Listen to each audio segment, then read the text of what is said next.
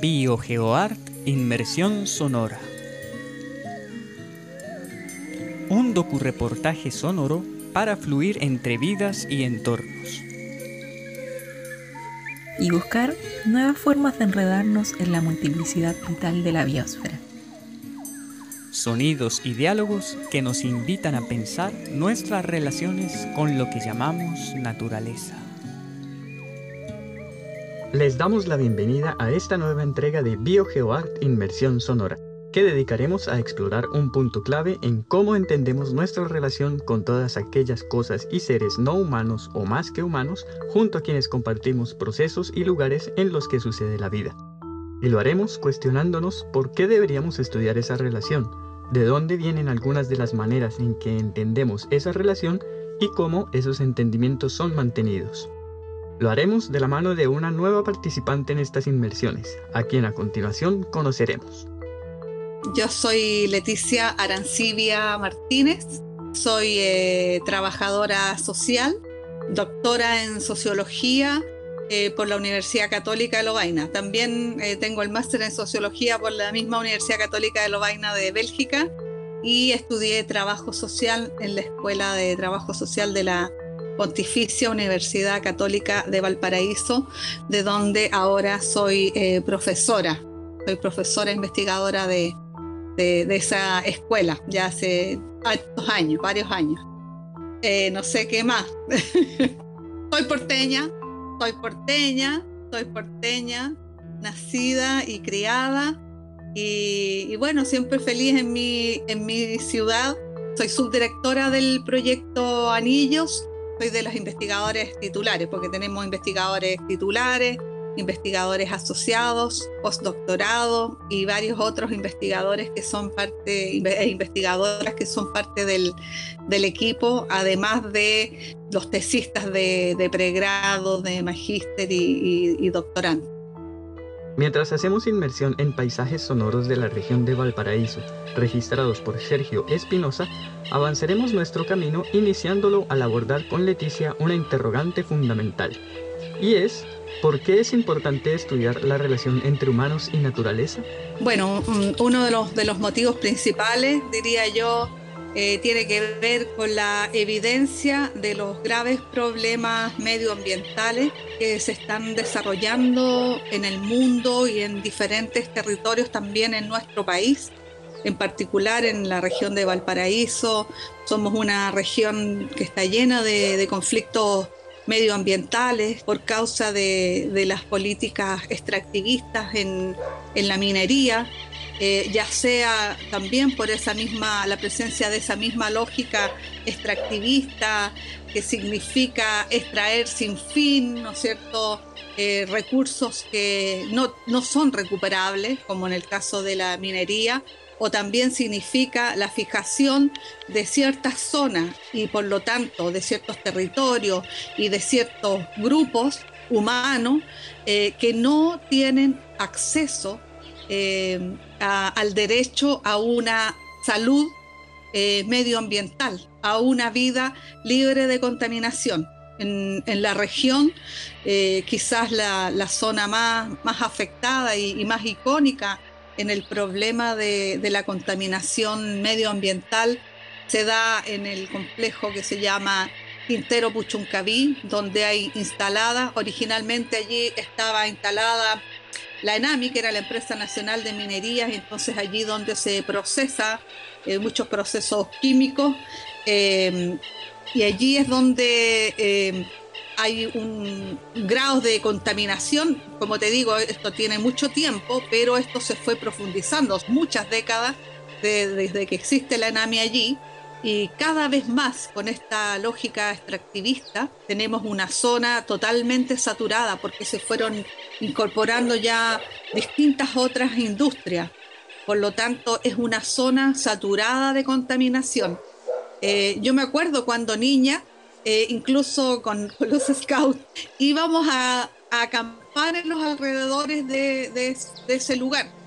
Eh, y bueno, era, era un campo típico Eh, pero hoy lo que nosotros vemos que es una zona yerma, es una zona que está eh, muerta la naturaleza y donde han habido graves problemas eh, de salud. De hecho, mi escuela, la Escuela de Trabajo Social de la Universidad Católica de Valparaíso, allí realizamos una investigación, estuvieron a cargo unos colegas, eh, justamente sobre el problema de cómo afecta la contaminación a los niños y las niñas. Entonces allí hay un índice en términos de enfermedades que afectan a niños y adultos y adultos mayores, entonces una zona saturada y es lo que se ha llamado en Chile una zona de sacrificio, es decir, donde se piensa que es, posible y necesario sacrificar vidas por eh, el lucro y por eh, la riqueza.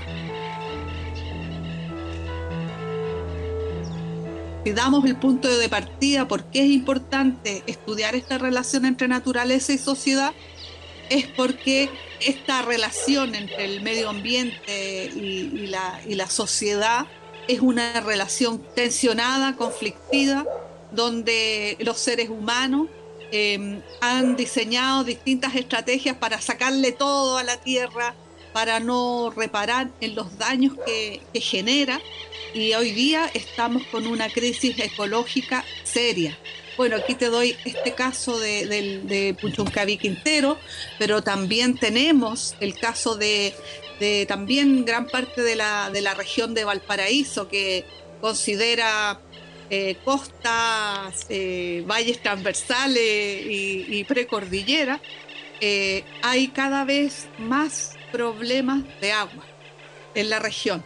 Y de hecho es una de las regiones más amenazadas por el avance de la desertificación. Entonces hay varias cuencas y también cursos de río que han sido afectados, ya sea porque traen contaminación, por ejemplo en el río Aconcagua, tiene mucha contaminación, eh, fruto de las labores mineras extractivas que se desarrolla por parte de Codelco, pero también hay otras empresas en la zona, también por ejemplo eh, hay, de hecho hay, hay una zona que se llama El Melón, cerca de La Calera, donde está la, mm, la Anglo American, que también genera mucho perjuicio y se ha ido también eh, apropiando de los terrenos continuos, claro, porque los campesinos que viven a los alrededores, ya sus tierras empiezan a, eh, entrar en, crisis de producción y entonces se ven forzados a ir vendiendo eh, esos terrenos. Entonces tenemos muchas localidades, Petorca, La Ligua, eh, Cabildo, eh, Los Andes, San Felipe, Quillota, eh, muchas localidades se ven afectadas por este problema. Entonces, el motivo por, cual, por el cual es necesario estudiar la relación entre medio ambiente entre naturaleza y sociedad es porque la sociedad ha destruido la naturaleza. Y hoy en día el riesgo que nosotros sufrimos ya no es solo de destruir la naturaleza, sino de destruir la propia vida humana, como lo vemos, por ejemplo, en las localidades donde no tienen agua, eh, o bien eh, donde ya eh, la producción campesina no es posible, puesto que ahí hay otro problema que ha sido la apropiación del agua por parte de grandes conglomerados de la agroindustria. Es, decir, de la empresa agroindustrial donde se desarrollan eh, cultivos a gran escala, cultivos que son muy dañinos. Hoy en día tenemos la concentración en aquellos, en aquellos productos que significan una mayor ganancia, como los cultivos de, paltas, eh, que sabemos que los paltos eh, consumen mucha agua, entonces nosotros vamos a ciertos sectores de la región de Valparaíso y vemos una zona muy verde llena de paltos y al lado una zona donde no hay absolutamente nada. Esos son los motivos.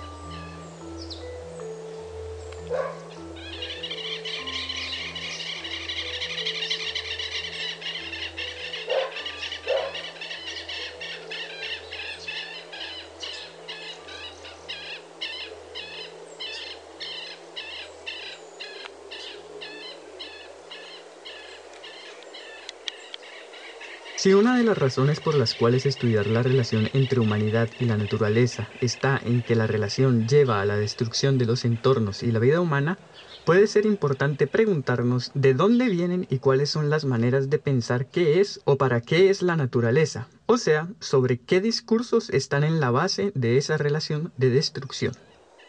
Sí, bueno, aquí eh, los discursos dominantes sobre la, relación con la naturaleza o, con el medio ambiente, de dónde provienen, eh, bueno, provienen de, las grandes, de las grandes fortunas que están en, en poder del 1%, menos del 1% de la población chilena, que tienen de algún modo acaparado, copado y hegemonizado un modelo de desarrollo que ya no significa más desarrollo, sino solo ganancia para unos pocos, ¿ya?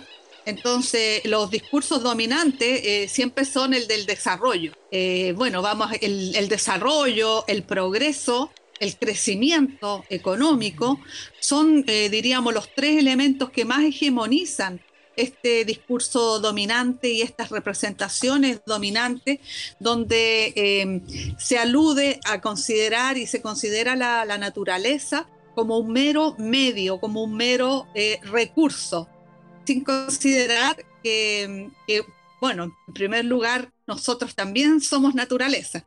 No hay que olvidarse que nosotros somos animales. Y, y cómo nos llamamos Homo sapiens, ser humano. O sea, de partida nosotros somos eh, animales, pero que somos el, Homo sapiens, somos los seres humanos, ¿ya? Eh, entonces, primero que nada, no se reconoce nuestra, nuestro, em, también nuestra naturaleza eh, animal, por una parte, y, y, también sobre la base de la hegemonía del ser humano sobre esa naturaleza que se transforma como un mero recurso. Pero aquí, eh, además de esta visión instrumental que opera en la relación de los seres humanos con el medio ambiente, con, con toda la naturaleza, la flora, la fauna, eh, también hay una instrumentalización de los propios seres humanos. Porque, como explicaba eh, anteriormente, en el caso de, por ejemplo, las zonas de sacrificio, allí también se toma de manera instrumental a los seres humanos, porque dice, bueno, sacrificamos a estos seres humanos y a este territorio para el bien de, otros, ¿ya? Y el bien de estos otros no es la mayoría, sino que es una minoría que son los que han concentrado, eh, bueno, aquí una oligarquía, una clase empresarial eh, muy indolente ya con el sufrimiento humano. No hay que olvidar que nosotros tuvimos una, una revuelta social importante desde el 18 de octubre de 2019 Hoy en día, en el contexto de pandemia, eso está un poco congelado, sin embargo, eh, la gente sigue teniendo esta misma impresión, que es más que una impresión, ¿ah? no, es una cuestión puramente subjetiva, porque yo diría que a propósito de los imaginarios sociales, este imaginario del desarrollo, del crecimiento sin fin, del progreso que se concentra allí, estos discursos dominantes para justificar arrasar con la naturaleza, lo han sostenido muchas décadas, ya, eh, muchas décadas. Y sin embargo, la gente en su vida cotidiana, cuando dice, bueno, vamos a instalar la, producción de cerdo, por ejemplo, en Freirina, ¿ya? Que, es una zona en, el norte, eh, vamos a instalar esta, esta, este, esta producción de, de cerdo, pero es para el propio bien porque va a generar, va a generar fuentes de trabajo, pero lo que significa y lo que ha significado es acarrear tremendos problemas de salud para esas comunidades. Bueno, y también para todos los otros consumidores. Es decir, que si hablamos del discurso dominante de esta relación de seres humanos y naturaleza, yo diría que lo que lo que menos se ha considerado es la naturaleza y lo que menos se ha considerado son los seres humanos. Lo que menos se ha considerado es la vida de uno y otro porque el criterio que está adelante es el crecimiento económico y el enriquecimiento sin fin de un pequeño grupo que tiene de algún modo capturada también la política y la cultura en la sociedad chilena. No obstante, bueno, por algo hubo un estallido, había una revuelta, porque la gente se ha dado cuenta que este argumento, esta, estas representaciones imaginarios sobre lo que se ha levantado la idea de desarrollo, eh, no se condice con su eh, eh, calidad de vida, no se condice con vivir una buena vida o un buen vivir, como dicen los pueblos originarios. Entonces, esos son los discursos dominantes. Progreso, crecimiento económico y mal visto, ¿no es cierto?, este desarrollo. Crecimiento económico, progreso y, desarrollo, desarrollo solo, desarrollo económico, pero además para unos pocos.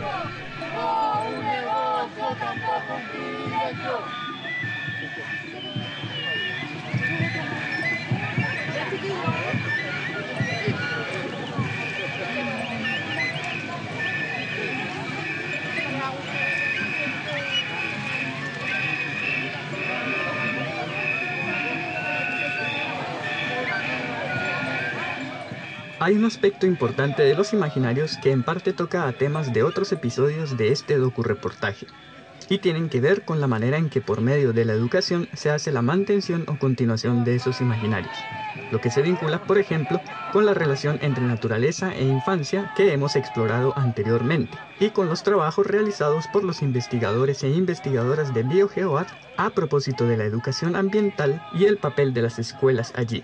Pues como Leticia nos explica, si hablamos del papel de la, educación y de la escuela en la configuración de los imaginarios, eh, ha sido un papel central.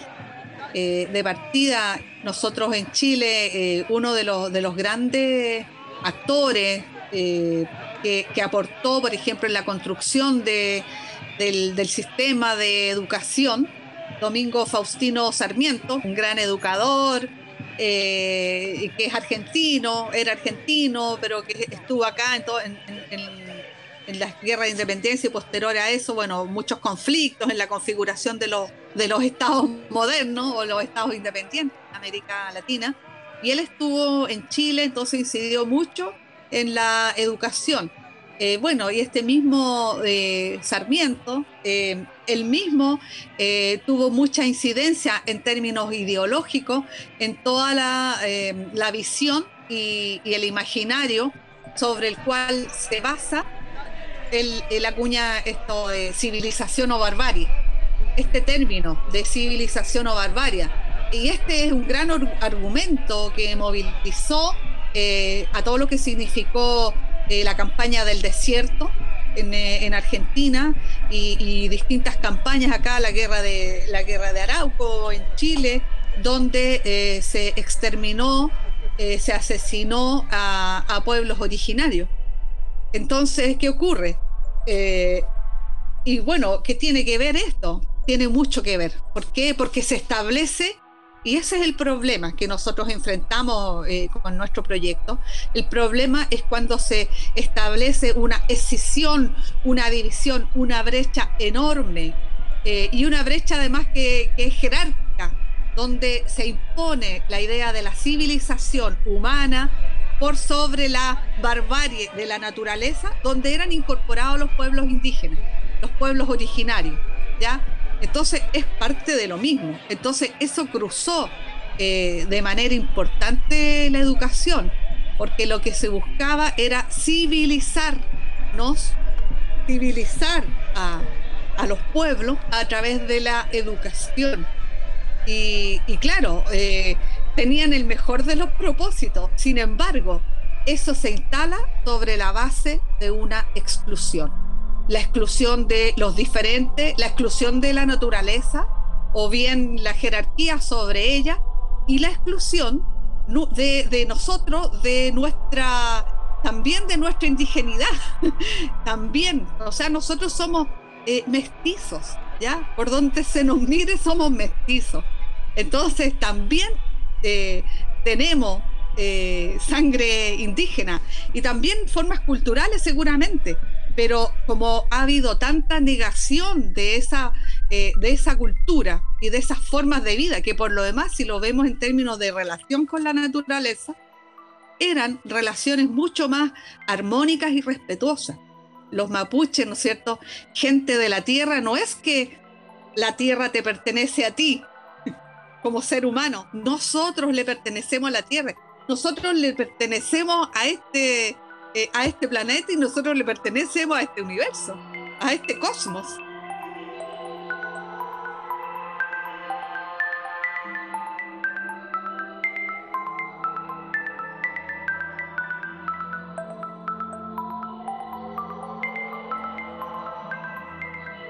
Es hora de cerrar esta inmersión sonora, en la que hemos escuchado paisajes sonoros registrados por Sergio Espinosa, en los que se destacan los cantos de Queltehues y Tucuqueres, y sonidos de la marcha por el agua registrados en Limache, y musicalizaciones hechas especialmente por la ocasión en colaboración entre Sergio Espinosa y la divulgación sónica de BioGeoArt. Nos despedimos invitándoles a visitar biogeoart.cl, donde encontrarán publicaciones, materiales inmersivos y otros contenidos audiovisuales producidos a partir de las actividades del proyecto Anillos BioGeoArt. Y les agradecemos su escucha atenta a este episodio de BioGeoArt Inmersión Sonora. Un tiempo y espacio para reencontrarnos con los entornos que habitamos y sus vidas. Una producción del proyecto Anillos BioGeoArt desarrollado por investigadoras e investigadores de la Pontificia Universidad Católica de Valparaíso y la Universidad Católica del Maule. Y financiado por la Agencia Nacional de Investigación y Desarrollo. BioGeoArt, Inmersión Sonora. Una, escucha, atenta a la, biosfera.